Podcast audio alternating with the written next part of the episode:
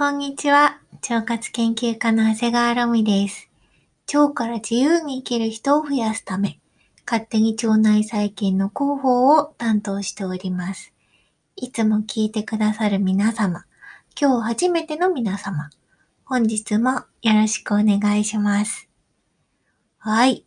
えー、今日のテーマは、ダイエット中の痩せるランチ。ランチの選び方でございます。ランチだったら、まあ何食べても OK だよ。夜食べなければいいんだよってよく言うと思うんですけど、私ね、これちょっと懐疑的で、うん、夜だから太る、昼だから太らないっていう話は、ちょっと根拠が薄いんじゃないかなっていう内容の研究論文も結構多いんですよ。というわけで、今回のテーマは痩せるランチ。ダイエット中に食欲が増えすぎて、ドカ食いしないためのコンビニランチメニューを考えてみたいと思います。まずは、ついついランチ選びでやってしまいがちな良くない習慣をおさらいしておきましょう。気をつけないといけないポイントは2点です。まず1つ目。一品料理ばっかり食べてしまう。そう、ランチって3食の中で比較的スピード感が重視される食事だと思うんですよ。お仕事中とかさ、学校で食べることが多いので、ランチって食べる時間が決まってるじゃないですか。例えば外食するんだったら、そのお店まで行く時間、提供される時間、食べる時間、そしてお仕事場まで戻ってくる時間。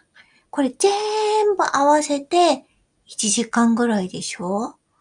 買ってきて食べるにしても、ゆっくり選ぶ時間ないと思いません？ついつい毎日同じもの、うん、好きなものを食べてしまいがちになります。そうなると人気なのは、安い、早い、うまい食事です。例えば、ハンバーガーなどのファーストフード、牛丼とか天丼とかうな丼とか、カレーとか、まあ、丼物ですよね。あとは、お蕎麦屋さんとかラーメン屋さん。この辺はやっぱり安くて早くてうまいですから、時間のない私たちのランチにはもってこいなんです。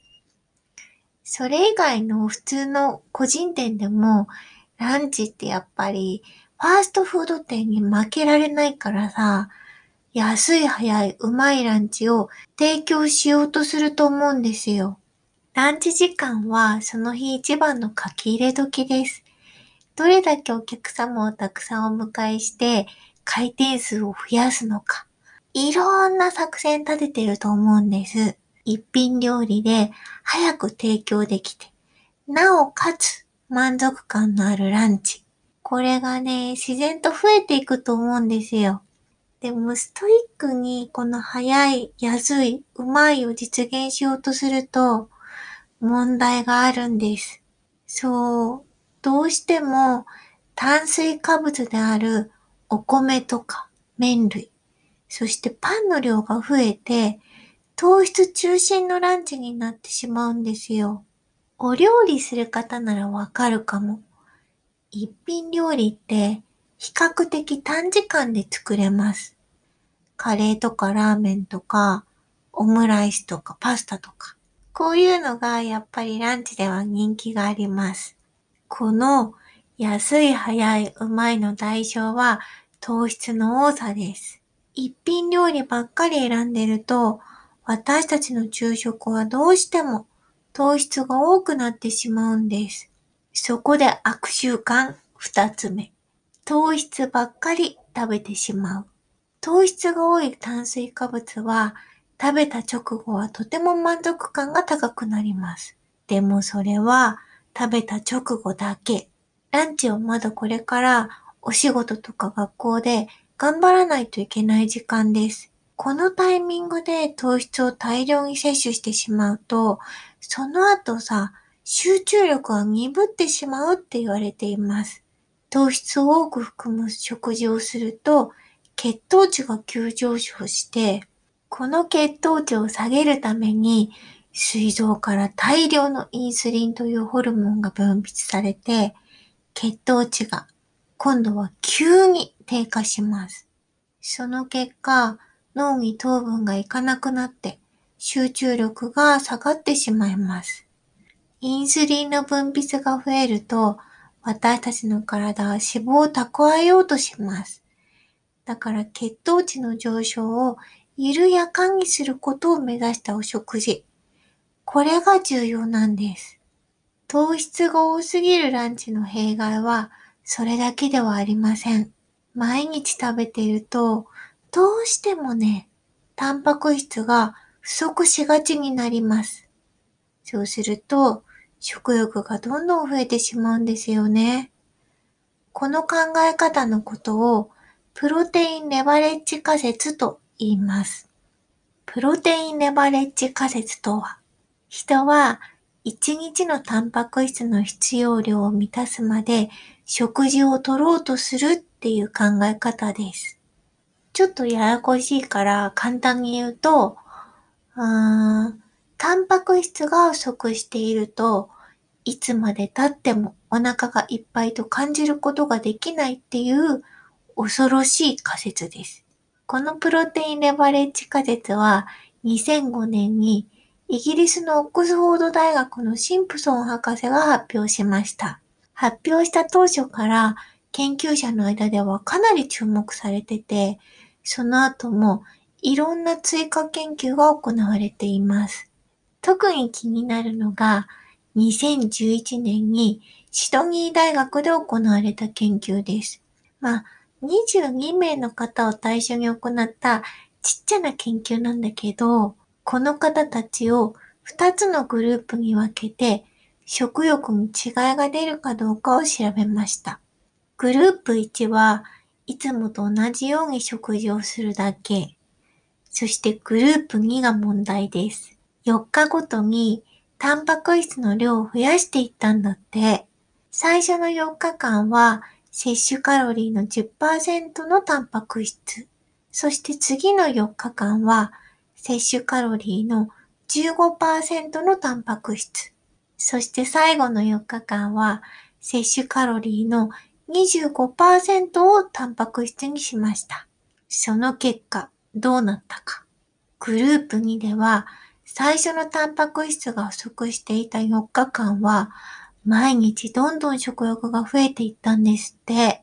でも、タンパク質の量を増やしていけばいくほど、食欲のコントロールが問題なくできるようになったって言うんです。やっぱりタンパク質の力、すごいですよね。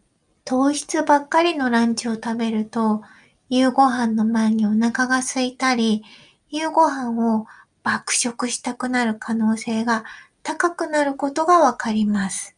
さあ、これらを踏まえて、痩せるランチのポイント3点を整理してみました。まず一つ目。一品メニューは選ばない。カレーライスとか牛丼とかハンバーガーとかオムライス、そしてパスタやラーメンなどなど、一品だけの料理をあえて選ぶのはやめましょう。やっぱり定食とかの方がいいんですよね。そして二つ目。タンパク質を最低15%は取る。摂取カロリーの10%しか取らないと日に日に食欲は増していきます。タンパク質は全体の摂取カロリーの少なくとも15%は取るように意識しましょう。そして最後3つ目。血糖値を上げすぎない。血糖値を上げすぎないっていうことは、低 GI 食品って呼ばれる血糖値を上げない食品をちゃんと取ること。これが脂肪を溜めすぎない体づくりになります。低 GI 食品って言えば、結構ね、腸活にもいいってされる食べ物が多いんですよ。例えば、食物繊維がたくさん含まれた野菜とかキノコ類。あとは、オートミールとか玄米とか全粒粉パンなど、腸活してたら自然と低 GI 食品を選べそうです。あ、でも一個だけちょっと注意が必要。甘い野菜って結構あると思うんですよ。例えば、人参とかトウモロコシ。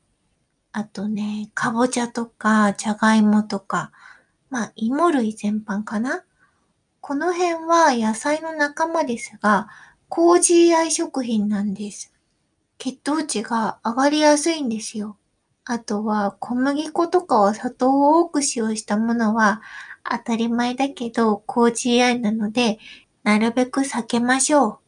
例えばコンビニでご飯を買うなら一品メニューの丼物とかお弁当を買うんじゃなくて炭水化物はおにぎり一つぐらいに抑えて代わりにタンパク質を買うのがおすすめです。私がよくやるのは、雑穀系のおにぎり1個と、あとは、サラダフィッシュとか、サラダチキンとか、あと卵とか、そこら辺を多く使ったタンパク質のおかず。そして、具沢山のスープ。野菜がいっぱい入ったやつです。ああいうのを買うことが多いかもしれません。おにぎりはやっぱり白ご飯ではなくて、なるべく茶色い玄米とか雑穀米のものがおすすめです。最近コンビニも健康志向になってて、そういうおにぎり増えてますよね。まあ本当は自分で自炊してお弁当を持って歩く方がいいけど、コンビニご飯なら、まあ、このぐらいがいいかなと思っています。ぜひ参考にしてみてね。それでは今日はこの辺で。バイバイキーン。